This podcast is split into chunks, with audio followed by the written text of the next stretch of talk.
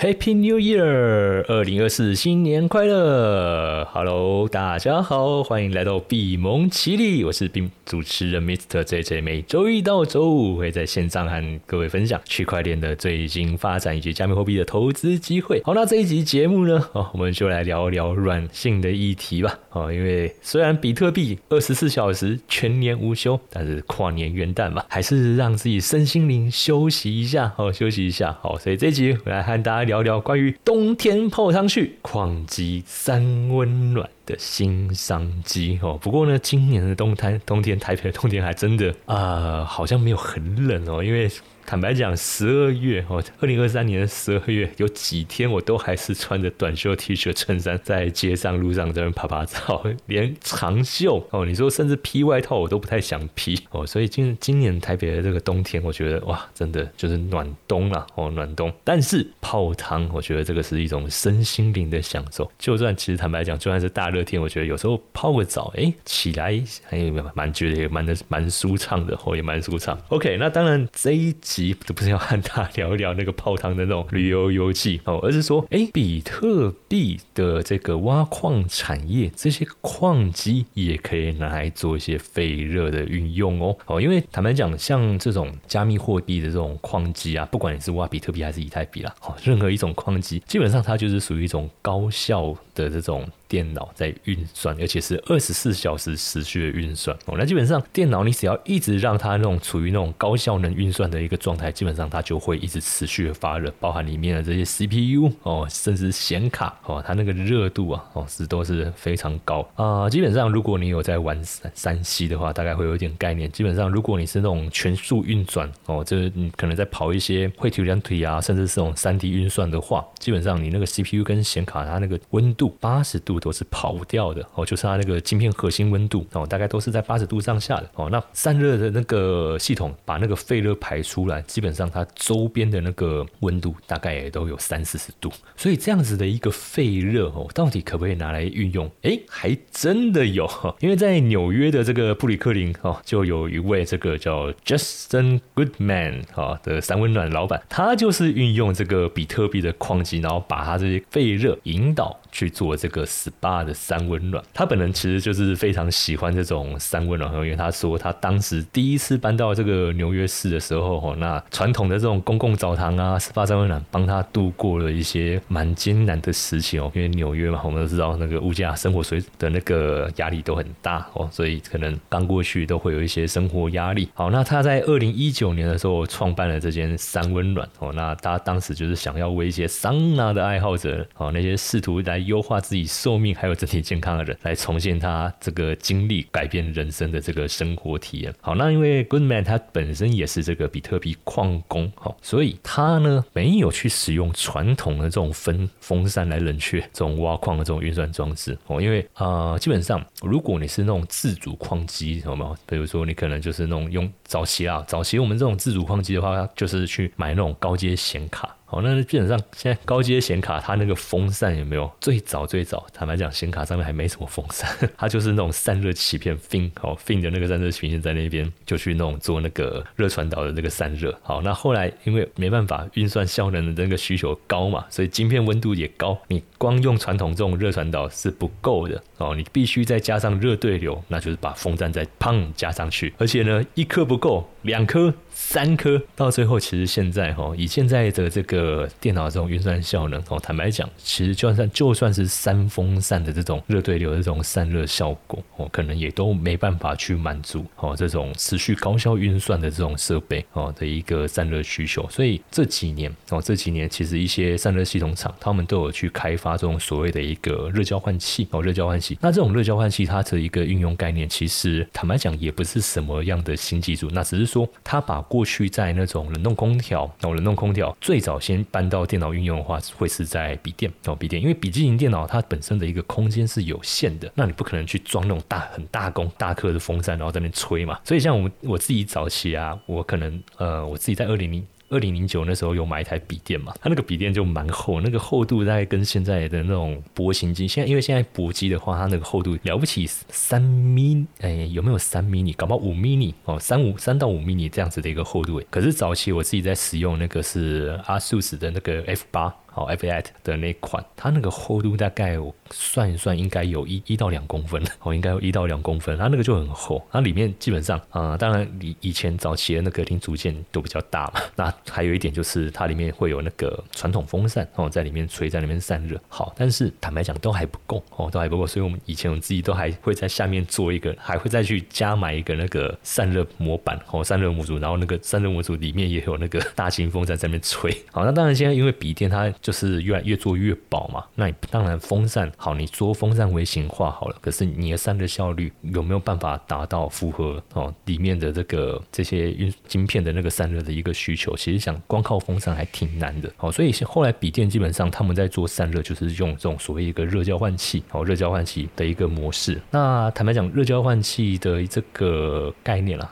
就是从那种冷气机、冷媒这样子哦，去它会利用一个那种可以吸收热的那种介质，那可能是液体，可能是固体，不一定哦，要看它使用的材料。那它这种有高吸热特性的，它就可以把晶片里面的那种那个废热没有透过这个介质把它带走哦，把它带走。那带带带带到哪里？带到就是那个设备的那个外缘外缘侧，然后再用风扇砰的把它那个给吹出去。OK，所以这一期也顺便帮投资朋友们来做一下科普哦，因为我以前是念我在念书的时候我是工科哦，我是那个国立大学那个机研所的那个热流工工程组，就是他们在做散热这块的部分的研究哦，所以这一个部分哦可以稍微跟大家聊一聊。好，那当然回到哈今天节目想要和大家分享就是关于 矿机散热，然后去做三温暖这块哦，Goodman 他们基本上就是运用这样子的一个系统，就我刚才说的热交换器哦，它直接用热交换器把这个矿机里面的废热引导到它的这个 SPA 的这一个热水系统哦，热水系统 OK，那就促成了哎整个的一个循环，也就是说它在经营 SPA 的这个过过程中，然后它还可以顺便去挖矿，而且它不用额外的那个电力，因为传统的这种桑拿 SPA 他们在使用的那个系统都是锅炉系统嘛，哦都是锅炉系统，那基本上这种锅炉系统就是非常耗电，非常耗电。你就想象，你就想象，如果说呃不知道大家有没有用过那种快煮壶，有没有？它只是说那个容量哈 是那个快煮壶的好几倍，好几倍。OK，你就想象那种快煮壶，然后一直在那边一一直持续的哦，持续的在那边烧，一直持续那烧。因为才能想象像这种快速壶，它的那种功率都很高啊，因为它很快速的在几分钟之内就要把那个冷水烧到煮沸嘛，所以它一定是用高功率的那种电力下去哦下去做哦下去做那。你如果是 SPA 这种这种大型场域的这种的一个环境的话，哦，它所需要耗费的那个功率跟电力，哦，是更更惊人的，哦，所以其实坦白讲，用这种矿机的废热，我就觉得它是一个非常棒的一个运用。好，所以其实除了 Goodman 它这样子是它这个算是属于个人个案，那有没有一些企业也有相关的一个应用？哦，呃，加拿大他们的这个矿器，哦，就 HIV 哦，基本上也有在做这方面的一个运。用只是说他呃做的不是去做 SPA，他做的是为二十万平方英尺的这个游泳池制造工厂来供暖。哦，因为加拿大嘛，高纬度地方，所以那个基基本上那个地区哦是没有冷气需求，它不像我们台湾台北冷气开的时间哦，基本上在一年的几乎快一半以上哦，但是加拿大是反过来。他们是有那个制暖的需求哦，就是他们需要是暖气哦，暖气的一个供应。OK，所以加拿大的他们这个矿气哦，他们这家矿气，他们就是利用这个同样的呃矿矿机的这个废热哦，来去为这些工厂提供这个制暖的这个需求。那他们在瑞典那边的一个供应链哦，也有去开发温室哦，有开发温室，因为像北欧一些地区哦，呃也是那种属于农产经济作物的这种高出的这种出口地区哦。那像瑞典他们的一个当地的那个厂房。就去做这个温室开发，好，那这个温室开发供应的就是九万平方英尺，哦，九万平方英尺的这个温室农场，那里面就是种番茄啊、黄瓜，然后将这些，哦，将这些农产品，哦，再去做一个销售，哦，做再去做一个销售，OK，所以其实就比特币的这个矿。及矿业哦，我会发现到它的一个这种废热，还有这种再生能源的一个运用，其实会比我们传统在做的一些思维哦还要更先进哦，还要更先进。那还有一些个人的案例哦，在节目中也和投资朋友们去做分享哦。刚才所提到就是用这个矿机的废热去做这个 SPA 嘛，然后加拿大的矿场是用这个废热来帮厂房哈，来帮厂房当当做这个暖气的供暖供暖。好，那还有一个就是关于荷兰，因为荷兰他们基本上算是郁金香的这个产地国嘛，哈，产地国。那郁金香这个植物哈，有个特性，因为我家人他蛮蛮喜欢种郁金香，可是郁金香基本上不太好种哦，在台湾坦白讲，真的不太好种。那个你的那个温度如果没控制好，它一下那个花哦，花一下就枯掉，一下就一一下一下一下就黄掉，所以它对于气温的要求哦，它对于气温的要求就非常高。好，那因为荷兰阿姆斯特丹基本上也是高纬度地区嘛，刚才我们讲那个瑞典也就是高纬度地区啊，那荷兰顶多比它在下面一点点哦，顶多比它下面一点，但是还是算高纬度地区哦，所以基本上冷的时间哦，冷就是天气冷的时间哦，相对来说是比较长的嘛哦，相对来说比较长。那尤其在二零二二年那那一年的冬天又特别冷哦，其实跟今年二零二三年这种暖冬比起来，二零二二年那个那一年的那个冬天真的是冷到爆。哦，那一年我在十一月中、十一月底，我羽绒衣我就开始我就开始在穿了。所以啊，我发现啊，坦白讲，这几年这个气候啊啊，还真的是挺极端的，要么就特别冷，要么就特别热。那对于我们一般民众来说，可能就是穿衣服上面哦，自己做一些调试就好。但是对于农业的这些从事农业工作的这些从业人员，对他们来说，哦，对他们来说，这个就是非常重的一个伤害哦，因为农业看天吃饭嘛。哦，农业是靠天吃饭。那你气候如果很不稳定，坦白讲，你的农作物的一个。产量也没办法有一个很稳定的一个供应，好，所以像二零二二年那一年冬天，哦，那一年冬天特别冷，很多的那个郁金香的这个种植业者基本上就没办法，哦，没办法去营运嘛。而且二零二二年还有另外一件地缘政治哦爆发，就是俄乌冲突。那俄乌冲突基本上俄罗斯是直接狠起来就把天然气断供了，那那一年的天然气的那个价格是暴涨，那一般农农民哪有办法负担得起？所以很多这个郁金香的那个业者基本上。就没办法去继续营运，甚至有些就是直接宣告破产。诶，但是就有一些，就有一些个体哈，个体的个体的这个郁金香业者，他们就把比特币挖矿的这个部分联想的一联想过来哦，就是他同样运用这个比特币矿机的这个废热来去为他这个郁金香的一个温室哦去做供暖。好，比如说像荷兰姆斯特丹哦一位这个郁金香的这个。种植业者哦，种植业者他就提到那一年基本上因为瓦斯价格上涨嘛，所以很多栽种者那一年基本上都是直接哦直接观望不种哦直接观望不种，那甚至就是直接破产的。好，那后来他后来就是跟一个那个挖矿哈矿商去合作，然后导入六台价值。一万五千欧元的这个挖矿伺服器，好，那基本上这个伺服器本身也是要耗电，诶，但它的电力是来自于他们屋顶上去架设这个太阳能板，哦，所以诶，挖矿一般我们的观念就是哇，这很耗。电，然后它那个废热，你又要想办法去让它在那个空调里面去处理，那空调又是一个电费，所以这根本就是一个非常不干净的一个产业嘛。哦，这是传统哦，传统一般对挖矿业者、比特加密货币挖矿业者的一个，我觉得算是偏见哦，我觉得算是偏见。但坦白讲，加密货币的矿业，坦白说，比我们想象的。干净很多，甚至比一些传统工业还要干净的多了。好，那后面有一些数据，我会在节目后端的时候和投资朋友们做一个分享。好，所以回到这位一熏香的这个栽种者哦，他的一个案例，基本上他整个这样运作下来，他这个是形成一个负碳的一个的一个循环。好，为什么？因为它比特币矿机，它电力源是太阳能板，那太阳能本身就是再生能源哦，反正就是再生能源。那其实像北欧地区有没有？尤其是荷兰哦，尤其是荷兰这种高纬度地区，他们白天时间是很长的哦，当然要看季节啊，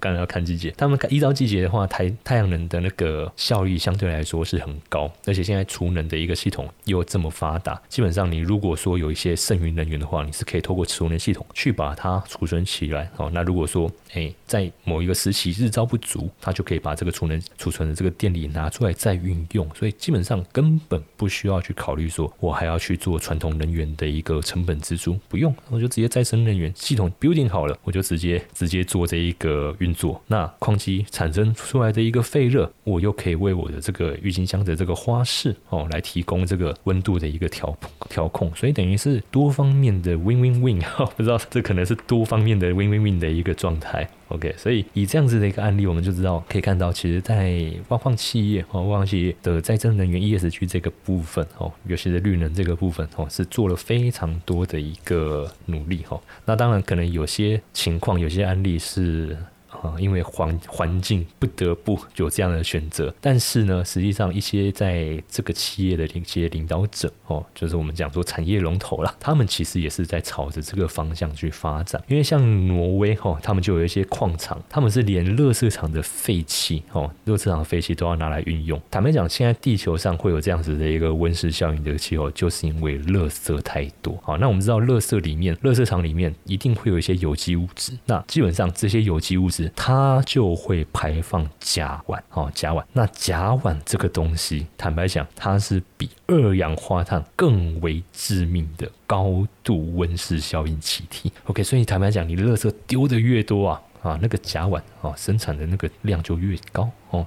基本上温室效应的这个状况就不可逆，是越就会越来越严重哦。所以现在很多企业哈，如果在倡倡导 ESG 的话，他们都会去倡导那个循环再利用、循环再利用，不要一直丢，不要一直丢。早期哦，坦白讲，像我们父母那一辈的哦，他们的一个物质生活哦，也不见得有那么丰富哦，但生活还是过得下去嘛。但我那其实说真的，到我们的这一代哦，其实是已经有点物质过剩了哦，有点物质过剩。光就手机、三 C、三三 C 产品哦这个部分来说，你就可以发现到这些新的智慧型手机，每一年每一代，每一年每一代一直出一直出。那旧机怎么办？旧机怎么办？如果这个发行的这个厂商品牌厂，它没有去做好一个很好的 recycle 哦，再循环再回收的一个机制的话，那坦白讲，这些东西就是直接进热色场了哦，就是直接进热色场哦。所以我个人还蛮欣赏苹果哦，因为他们就是会有去做这种旧机再回收的这样的一个机制哦。那你可以拿你旧的这个机型去折抵新机的这个售价。OK，那当然这个是要你去透过这个苹果官方的通路啊，哦，才能去做这方面的。一个折抵，那希望未来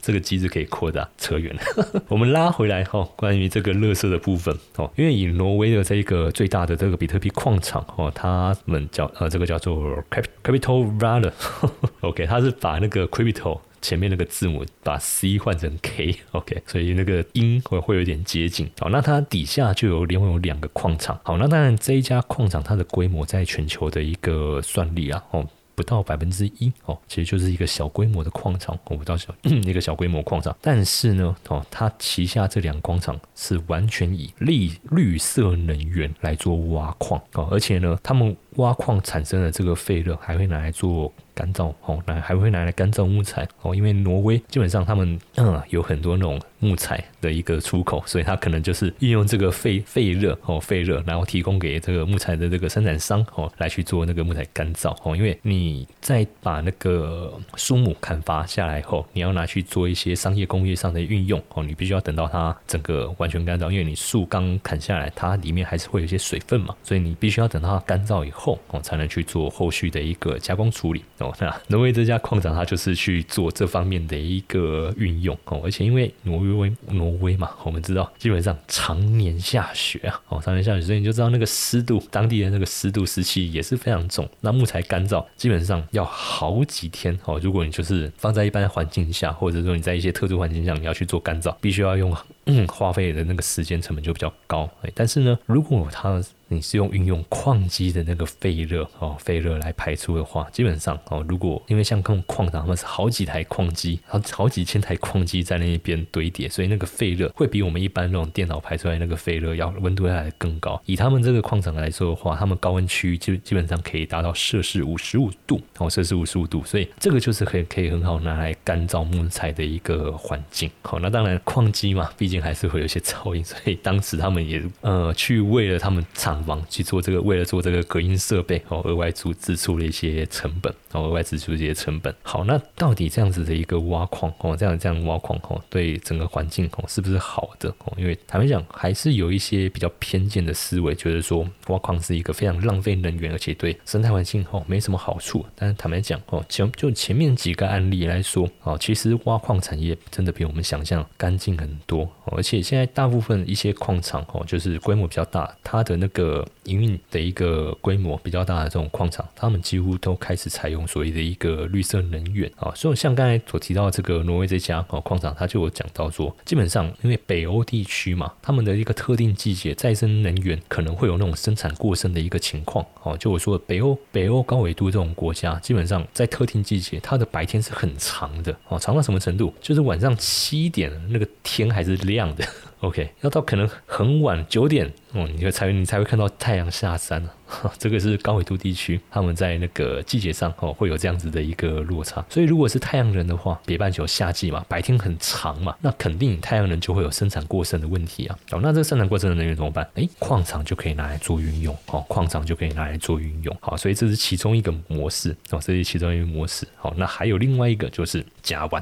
哦，甲烷就我刚才提到的这个甲烷的一个的一个运用哦，因为甲烷基本上它是一个高度温度。可是它还有一个特性，就是很好烧，很好烧。那基本上，你如果把这个甲烷气体拿来收集的话，哦，你去做一个燃烧，做发电机的一个燃烧运用的话，诶，它也可以是一个再生能源的一个运用，哦，也可以是再生能源一个应用。OK，所以像美国的这个新创公司 Not Power，它就试图将这个热市场里产生的这个甲烷转换成电力。然后再将这个电力去分配到当地的这个电力网络哦，那他们所开发这样子的一个技术呢哦，也获得非常多的天使投投资人哦融资哦，那这个融资金额是高达一千三百万美元哦，一千三百万美元的一个融资。好，那刚才所提到这个甲烷嘛，基本上它是。比二氧化碳对全球暖化影响的那个影响程度还要高出二十五倍哦，所以要怎么样去处理甲烷？坦白讲，我觉得这个是各国政府都在头痛思考的一个问题啊。那现在如果说你可以去有效的收集这样的一个气体，然后做再运用的话，诶，那我觉得这个不是一举两得嘛？好，那以刚才提到这家哦，美国新创公司 North Part，他们就提到说，美国有百分之七十五的热热厂不得不在现场使用甲烷，那他们这家公司基本上就是捕捉和重新利用排泄的这个甲烷，然后在发电机中燃燃烧嘛。那产生的这个电力呢，基本上可以达到减少碳排放，而且呢，从一个原本被浪费的这个源中去创造创造利润，然后又可以降低这种温室气体的一个产出，基本上在算是一个非常有利的一个环境。那这家公司他们目前在美国营运两个挖矿数据中心哦。那第一个呢，基本上它是是建在这个美国的这个西南部，那它这个电力。就是供应给当地的公用事公共事业，公共事业，也就是说，他收集甲烷以后，然后把这个发电，他发电嘛，然后把这个电力卖给当地的这些公共事业。那第二个点，它是设在这个美国西部的山区哦，然后呢，去为五百台的这矿机来供应能源哦，五百台矿机来供应能源。OK，所以等于就是在做一个再生能源的一个利用哦，再生能源运用。那根据安倍建业哈，就 KPMG 他们最新的一份报告哦，里面提到就是比特币在 ESG。中重要的角色，他们有指出，美国和加拿大基本上，如果嗯去把他们的排出的那个甲烷量来做燃烧的话，就足以供应整个比特币网络所提供的这些电的。OK，所以哦，所以像现在北美最大的矿企 m a r a t o n Digital，他们就是非常积极的。在做这样的一个开发哦，他们就是希望能够把旗下的矿场能够好好的运用这些哦甲烷哦这些废气，然后做一个再生能源来作为他们矿机的一个运作的一个能源，这样他就不用担心还要再去跟美国当地买电 买电，那还要支出电费成本，搞不好他这个甲烷烧出来的电力，哎，还可以转卖给其他地区，等于是算是蛮多 蛮多的一个力度，蛮好的一个力度。好，那 Marathon Digital 哦，就是。目前呃，全球大型矿商之一啊，哦，坦白讲，算应该算是最大了哦，因为他们在全网算力里面哦，排名算是很前面的。那他们近期也有发出一份声明，就是宣布说，他们旗下这些比特币挖矿试点哦，已经在进行哦，那。这些新的点，它所使用的能源就是来自乐色掩埋场哦，所提供这个再生能源，也就是说刚才提到的用甲烷燃烧哈去所产生的这个电力哦，甲烷燃烧所产生的电力。好，那他们就是跟刚才前面提到那家 Not Power 来去合作哦，因为 Not Power 他们做技术提供，那 Marathon 他们就是有这些设备规模的一个需求，那他们就是把这样子的一个呃技术跟设备去做结合，有 Not Power 他们去做这个部分甲烷转换。为电力的这个技术转换，然后呢，供应给马拉松 Digital 他们的这个矿场哦，来去做运作哦，来去做运作哦。所以马拉松他们的 CEO 其实也在表示，哦，他们也表示说，他们一直在寻找新创的这种创新的这种方法来多元化他们的营运来减少能源开支哦，能能源开支。OK，而且呢，可以利用比特币挖矿哦的一个独特优势来改善他们的一个经营的一个环境。OK，所以基本上他们有提到啊，基本比特币的挖矿的一个独特优势哦，就是所谓的一个垃圾变现哦，垃圾变现怎么样可以透过降低这个甲烷排放的一个状状态，然后维持他们这个比特币矿场的一个运作。好，那在他们这一份报告里面有提到几个关键的、蛮关键的点。第一个，因为比特币现在它的矿机都是模组化，哦，它不像我们这种个人电脑，它那个零零组件都是很散的。以矿机来说的话，基本上你大概就把它想象成一个大概长大概三十公分，然后。截面积大概就是一个十五十到十五公分的这种的一个长方体哦，这就是一台矿机了哦，这就是一台矿机哦，它大概。体积来说的话，哦，体积来说的话，它大概就是属于那种一那种迷你型电脑，可是它是高效能的迷你型电脑。OK，那这种模组化矿机基本上它就有一个移动上的一个优势，所以它就可以去服务说一些比较偏地方比较偏僻的那种热色场哦。因为坦白讲，只要你是热色场，你一定会有甲烷气体的排放哦。因为热色场嘛，里面一定会有有机物质，那只要有有机物质，就会有甲烷，就会有甲烷。那传统热色场它比较困扰的地方在于说。好，我的位置比较偏僻，那哦，那我排出甲烷，那我要怎么把这个甲甲烷输送到这些再生能源的厂去做一些 recycle 再利用？那我可能就是要去布置一些基础建设的管线呐，甚至我可能就是当地要去设置这些转换的机组，诶。这就，可是这就对乐视来说就是一个额外成本。可是今天如果是有呃比较具有规模的这种矿场来去执行的话，那因为他们设备都是模组化嘛，所以他们可以很轻松的就移动到这个乐色场哦，来去建建构当地他们所需要的哦这种甲烷转换的这些设备设施，然后呢转换成电力后直接供应给这些比特币的这个矿机直接去做运作。OK，所以对于乐色场来说，哦对于乐色场来说，这个是一个利多哦，这是一个利多哦对。他们来说是一个非常高 CP 值的一个项目。好，那当然，我觉得对于环境的优势，当然就是减少温室气体的排放啊，这个也是我们希望的哦，我们希望的。好，所以就这样子的一个模式哈，这个是目前啊，目前全球哦，全球的这些矿场都在进行哦，都在进行的一个进程，就是要把他们矿场的这个能源来源、能源的这个 source 转换成再生能源。好，那刚才前面有提到哈。就是关于呃加密货币挖矿这个产业哦，其实比我们想象中来干要来的干净。好，那这个依据是什么？这个依据是来自于比特币挖矿委员会他们在二零二二年所提出的一份报告哦，就是 Bitcoin Mining Group（PNC） 哦，他们在二零二二年有发布一份报告，他们呃去统计，就是在全网算力哦，全网算力有占百分之五十的这些成员哦，这些成主要成员基本上啊，因为你算力占百分之五十嘛，那就已经就是。这个行业里面哦，这个行业里面是占前五十名的这些矿场了。那这些矿场他们所使用的电力呢，有六成以上都是来自于再生能源哦，再生能源。那如果把范围哦，就是把那个样本数那个范围放到全球哦，因为刚才前面是前百分之五十的哦，但如果是全球的话，全球的矿场都搬进来的话，这些挖矿产业他们的那个能源使用依然有。百分之六十是使用再生能源哦，依然是有百分之是使用再生能源，而且这个比例是持续的在提高的哦，是持续的在提高。而且呢，在这份报告他们统计来发现说，比特币的这个挖放的碳排放量只有占全球产生三百四十八亿公吨里面的零点零九 percent。OK，而且他们消耗的能源是全球能源供应的百分之零点一五 percent。OK，所以就这样子的一个数据来说的话。坦白讲，我觉得加密货币的挖矿产业真的是比我们想象中要来的干净许多。好，那当然今天这一集的一个节目内容，我们谈谈讨论是一个比较软性的议题嘛，就是矿机来挖哦，矿机的废热来做 SPA 来做温室哈，然后用这些热车上的废气哦来营运矿机哦。那当然，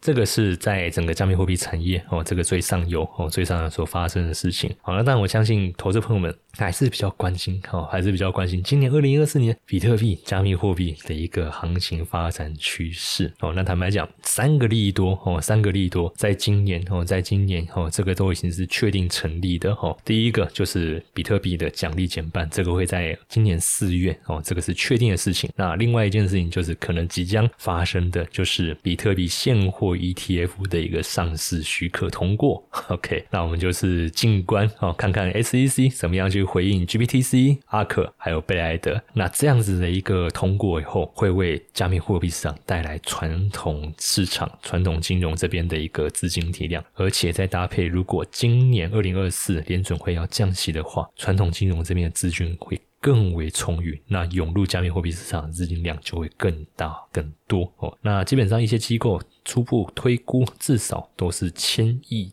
美元的资金量体会涌入到加密货币市场，那这样的一个资金涌入，坦白讲，比特币前高了六万九，我觉得这个等于是探囊取物，没有什么太大的难度。因为就连渣打银行哦，他们这种比较保守的这种传统金融银行都认为，二零二四年比特币的一个目标价至少都有十万美元。好，所以在这样子的一个行情之下，我们可以怎么样去介入？哦，你做除了买现货之外，像我自己，我就是使用这种双币投资这样子的一个工具。好，那这个双币投资其实就是过去我自己很常在港股、美股运用的那个选择权，哈，就是 option 里面的这种 cover put 的这种策略。我可以同时存比特币的现货，那我在存的过程中，我 U 币哦，我 U 币也不会闲置在那边，我同样可以有一个被动收益哦，被动收益。那我自己实际这样操作下来的。基本上三十一天哦，U B 被动收益有个五趴都不太是一太难的一个问题哦，因为这种操作反正你就是放在那边哦，反正结果要么存比特币，要么领 U B。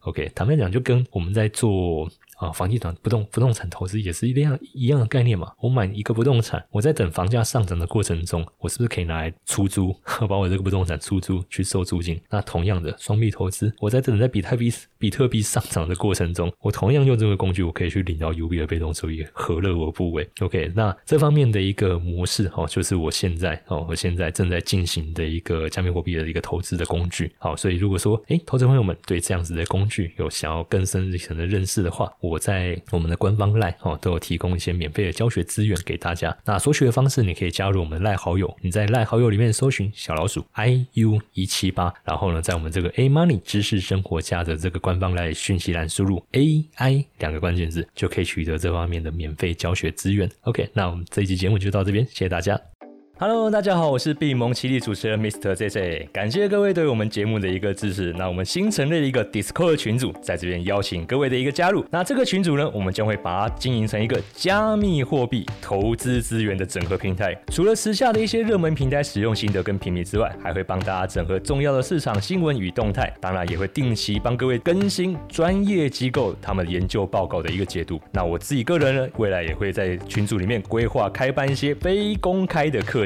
资源将会相当丰富，所以非常期待各位的加入哦！加入的方式只要在赖好友搜寻小老鼠 i u 一七八，进入我们官方赖 A Money 知识生活家，在我们的讯息栏里面输入 D C 就可以取得加入群组的链接喽。